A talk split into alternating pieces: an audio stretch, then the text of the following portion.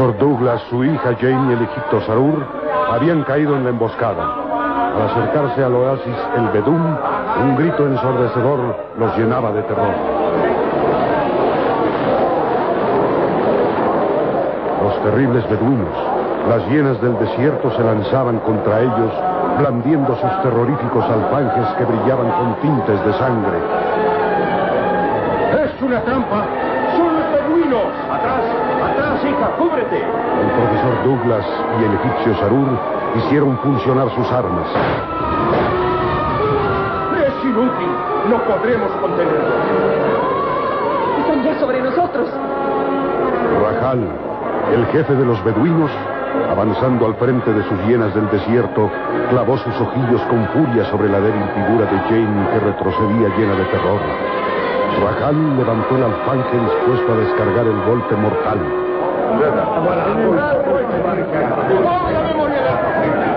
Y Arfán que pide la sangre de esta mujer extranjera. ¡Dios santo! ¡No tenemos bala! ¡Atrás! ¡Atrás! No, mío, déjeme. ¡Eh! ¡Muere! ¡Extranjera maldita!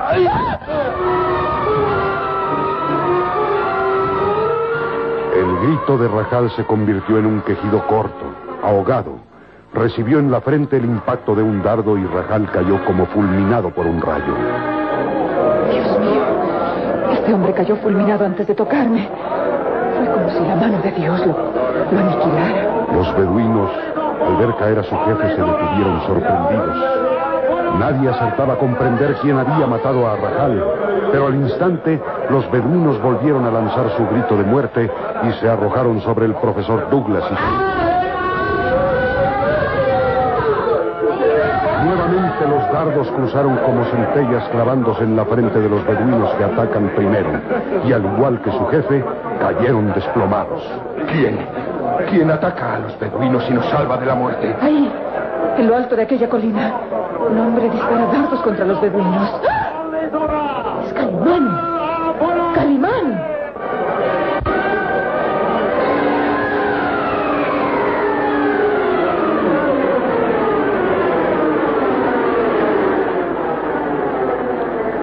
La gallarda figura de Calimán lucía imponente en lo alto de la colina. Sus azules ojos se clavaban con furia sobre los atacantes y estos callaron sus gritos llenos de sorpresa.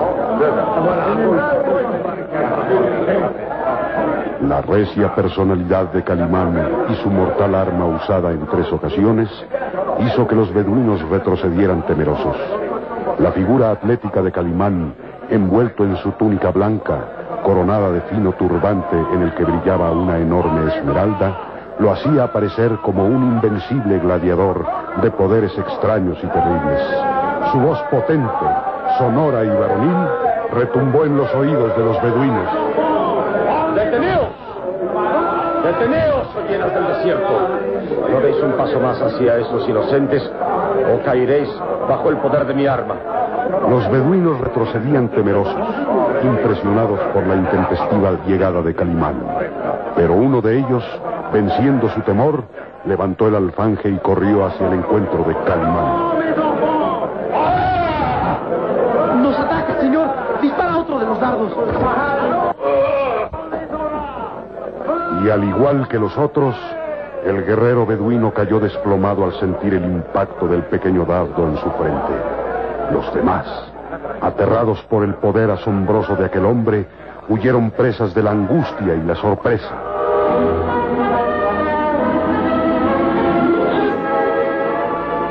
Calimán sonrió leve. El pequeño Solín lo miraba entusiasmado. ¡Bravo, señor! ¡Bravo! Eres un maestro en lanzar dardos. La fuerza del poder siempre está del lado de la inocencia. Vednos. Los cobardes llenas del desierto huyen como si hubieran visto una aparición diabólica. No es para menos, señor. Tu arma es más poderosa que el más filoso alfanje. Calimán descendió de la colina que dominaba el oasis. El profesor Douglas lo miraba con emoción. El egipcio Sarur con sorpresa y desconcierto. Y Jane sonríe de admiración y alivio. Calimán. Calimán. Calimán avanzó con paso firme, al mismo tiempo que guardaba bajo el cinturón la pequeña cerbatana de bambú con la que había lanzado los dardos mortíferos. Un rayo de sol arrancó un brillante reflejo de la esmeralda de su turbante y sus azules ojos adquirieron una expresión amable al acercarse a Jane. Calimán, usted aquí. Mi llegada no pudo ser más oportuna. Un segundo más y el jefe de los beduinos habría alcanzado a hacerles daño. Calimán, no puedo decirle lo que siento. Jane, sus hermosos ojos expresan las palabras más maravillosas que por tal alguno he escuchado. Nos salvó usted de una muerte segura. ¿Qué extraña arma ha usado? Algo común para el que está acostumbrado a pelear en desventaja. Ve, amigo Sarur. Solo es una cerbatana de bambú. ¿Pero con ella ha lanzado los dardos? sí, un arma usual en la India. La misma que usan los nativos para cazar al tigre de Bengala. Oh. La muerte para estos desdichados fue instantánea. No, no. Se equivoca, profesor Douglas. Estos hombres no están muertos. ¿Se burla de nosotros, Calimán? No hay más que verlos. No mueven un solo músculo del cuerpo. Y su mirada es vidriosa. Podría asegurar que no respiran siquiera. Únicamente están bajo los efectos de una droga poderosa que los hace aparecer como si estuvieran muertos. Eh, solo están aletargados, dormidos profundamente. Y así permanecerán durante ocho horas, al cabo de las cuales recobrarán el sentido. ¿Verdad, señor? Tienes toda la razón, Salim. Es asombroso. Entonces, debemos aprovechar la oportunidad. Hay que matar a estos hombres antes de que recobren el conocimiento. ¿Tendría usted la serenidad de asesinar a estos hombres que ahora se muestran indefensos? Son unas bestias asesinas. No lo dudo. Pero ahora no ofrecen el menor peligro. Merecen la muerte. Exacto, sí. Merecen la muerte. Pero no cuando no pueden defenderse. ¿Juzga usted un acto de hombría matar a traición? ¿Qué dice? ¿Traición? Traición es atacar cuando el adversario no ofrece resistencia y no se corre ningún peligro. Admito que son unos asesinos, pero aún así sus vidas deben ser respetadas. Digamos que son prisioneros. Calimán. ¿Y no piensa que los demás beduinos regresarán una vez repuestos de la sorpresa? Conozco la raza, profesor Douglas. La superstición es algo acendrado en sus espíritus. Hasta este momento me creen un Dios invencible de la vida y de la muerte. ¿Y no lo es usted, Calimán? de sus hermosos labios, Jane, espero escuchar las frases más dedicadas, pero nunca halagos inmerecidos. No, Jane, no. Lejos estoy de ser un dios o un demonio. Soy un hombre poseedor de secretos legendarios, los cuales me son permitidos usar siempre que una causa noble lo amerite. Pues eh, benditos sean sus secretos legendarios que nos han salvado la vida en esta ocasión. Demos gracias a Monra que señaló el punto exacto donde nuestros eh, caminos se juntarían. Calimán, yo... Jane, Jane, Jane, ¿qué te pasa? Hija, responde. Serenidad, profesor. Solo ha sufrido un desmayo. Es natural. Después de la agotante jornada a través del desierto, sufre ahora el ataque de esos salvajes. Bien, no demoremos más su alivio. La llevaré hasta el manantial para reconfortar su cuerpo. Los hercúleos brazos de Calimán levantaron el frágil y delicado cuerpo de Jane. Su cabellera rubia caía en gracioso desorden sobre los brazos morenos de Calimán. Y en su amplio tórax, Calimán sentía la respiración ardiente de Jane, como si fuera la más tenue de todas las caricias.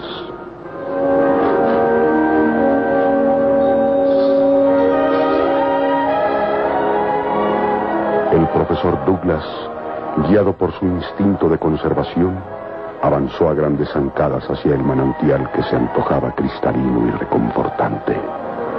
Trastabillante, cayó de bruces sobre el espejo cristalino del manantial. Solo el egipcio Sarur permaneció inmóvil junto a los cuerpos aletargados de los beduinos. Por un momento sintió el deseo de clavar su daga en las espaldas de aquellos asesinos, pero la mirada interrogante del pequeño Solín lo contuvo. ¿Quién eres? Podría decirle mi nombre, pero no vale la pena. Prefiero decir lleno de orgullo que soy amigo inseparable de Calimán. ¿Qué hacen aquí? ¿Cómo supieron del ataque de los beduinos? Señor, no me pida que le relate una historia tan larga como el ayuno de un santón. No ahora que me estoy muriendo de sed. La charla surge cuando el cuerpo se reconforta.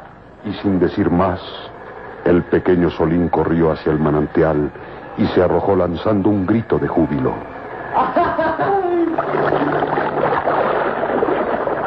Sarur marcó un gesto de duda en el rostro.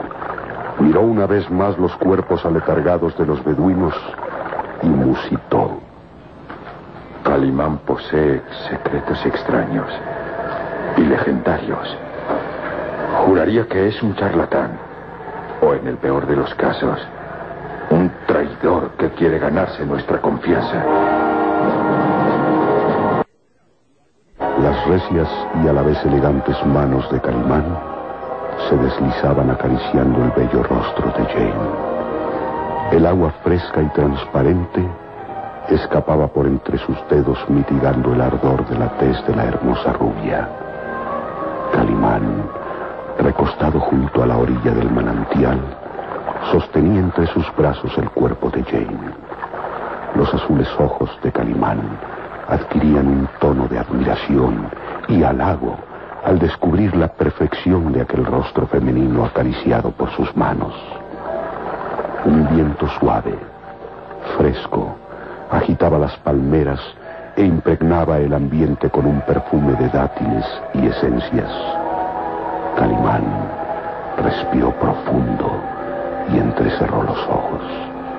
Por un momento le pareció estar en los prometidos jardines del Edén de Arabia, morada eterna de los amantes.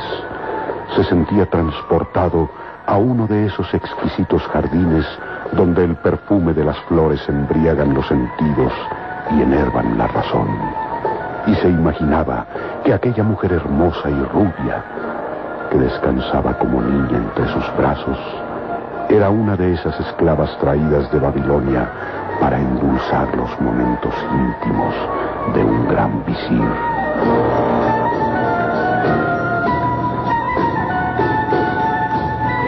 James se estremeció levemente y sus labios carmesí se entreabrieron para dejar escapar un suspiro profundo de dulce alivio.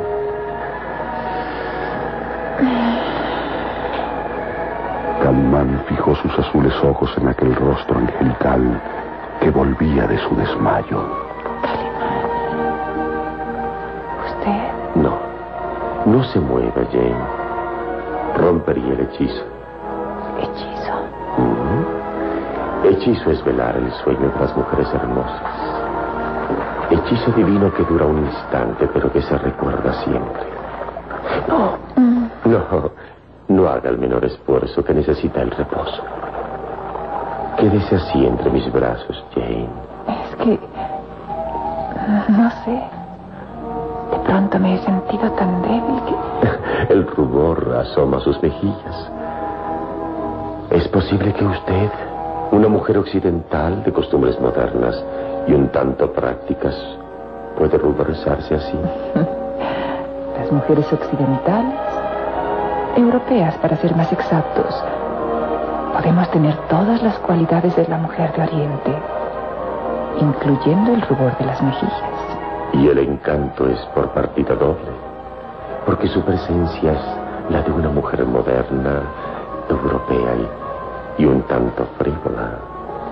Mas en su corazón se esconden los sentimientos más puros y reveladores. Dichoso aquel que conquiste su corazón y su mente. Mm, ¿Cuánto tiempo he estado así, inconsciente? Casi una hora. Pero el tiempo en estos lugares remotos pierde todo su sentido. Digamos que el viento se ha detenido en una isla perdida en la inmensidad del desierto. ¿Y, y papá? Descuide, ¿se encuentra bien? Ha comido con tal apetito que ahora duerme plácidamente y será capaz de matar a aquel que se atreva a despertarlo. Pobre papá. A sus años realizar esta clase de aventuras. El hombre es incansable aventurero hasta el último instante de su vida. Eh, si busca a su joven amigo Sarur, debo informarle que está tratando de conseguir caballos para proseguir la marcha. Recién llegó a este lugar una caravana de comerciantes y nuestro amigo Sarur hace lo imposible por convencerlos. no creo que lo logre. En el desierto vale más un buen corcel que la mano derecha de un guerrero. Ah, ¿Y esos hombres que nos atacaron? No descuide. Están atados de pies y manos y tardarán aún varias horas en recobrar el conocimiento. Ah, Calimán. Pensar que de no haber sido por usted ahora estaríamos muertos. La salvación es gracias al poder omnipotente del Dios verdadero. Pero a veces la hace llegar por medio de hombres como usted. Calimán, ¿qué hace usted por estos remotos lugares? Lo hacía en el Cairo. Bien, eh, lo dije hace poco. Amonra ha querido juntar en el preciso lugar nuestros caminos. Demos gracias a él de su atinado fallo. Permítame levantarme. Apóyese en mi brazo. Eso sí. Aún está usted débil. Bravo. Logró ponerse en pie. James estremeció al sentir la presión de las recias manos de Calimán sobre su talle. Hubo un instante en que las miradas de ambos se hablaron con ese lenguaje que solo los enamorados comprenden. Después, la frase esquiva que rompe aquel silencio. ¿Es posible que en Eden Maravilloso pueda haber algún alimento? Sí, sí, Jane. En la caravana de comerciantes hay verdaderos manjares que esperan que usted se digne probar. ¿Suficientes para saciar mi apetito? Suficientes para alimentar a un ejército. Entonces vamos.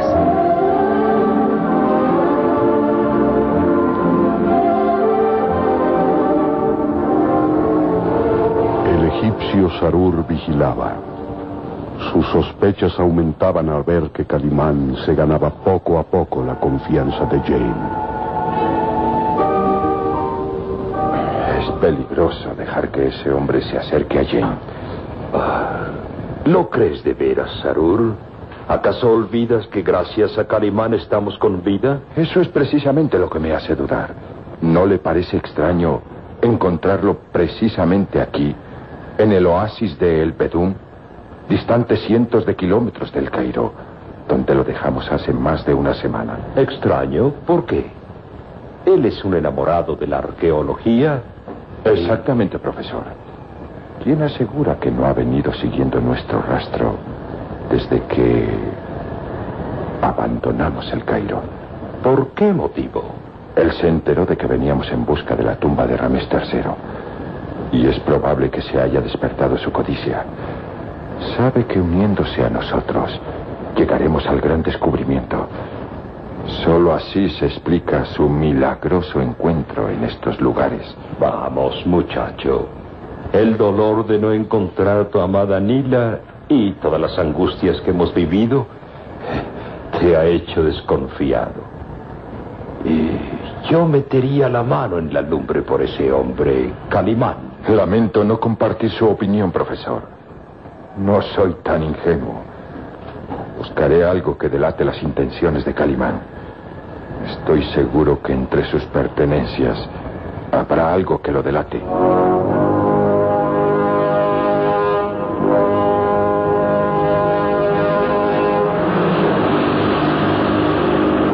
Habían transcurrido varias horas desde la llegada al oasis de El Bedún. Había que trazar planes para seguir adelante. Pero Calimán tenía algo que aclarar. El efecto de la droga empieza a desvanecerse en nuestros prisioneros. Es precisamente ahora cuando debo interrogar a su jefe. Rahal, tenga cuidado. De un asesino como él se puede esperar cualquier traición. Descuide. Sé cómo tratar a estos bandidos. Sabré interrogarlo para que delate al que lo mandó a asesinarlos a ustedes despiadadamente. ¿Cree que sea necesario? Tanto como que de ellos dependen nuestras vidas. Con permiso, profesor. Pase, pase usted, Calimán. Oh, estabas aquí, Sarur. Y esta vez con las pruebas necesarias de que Calimán es un traidor. Observe esto que encontré entre sus ropas. Una estatuilla sagrada de Ramés. ¿Cómo la consiguió?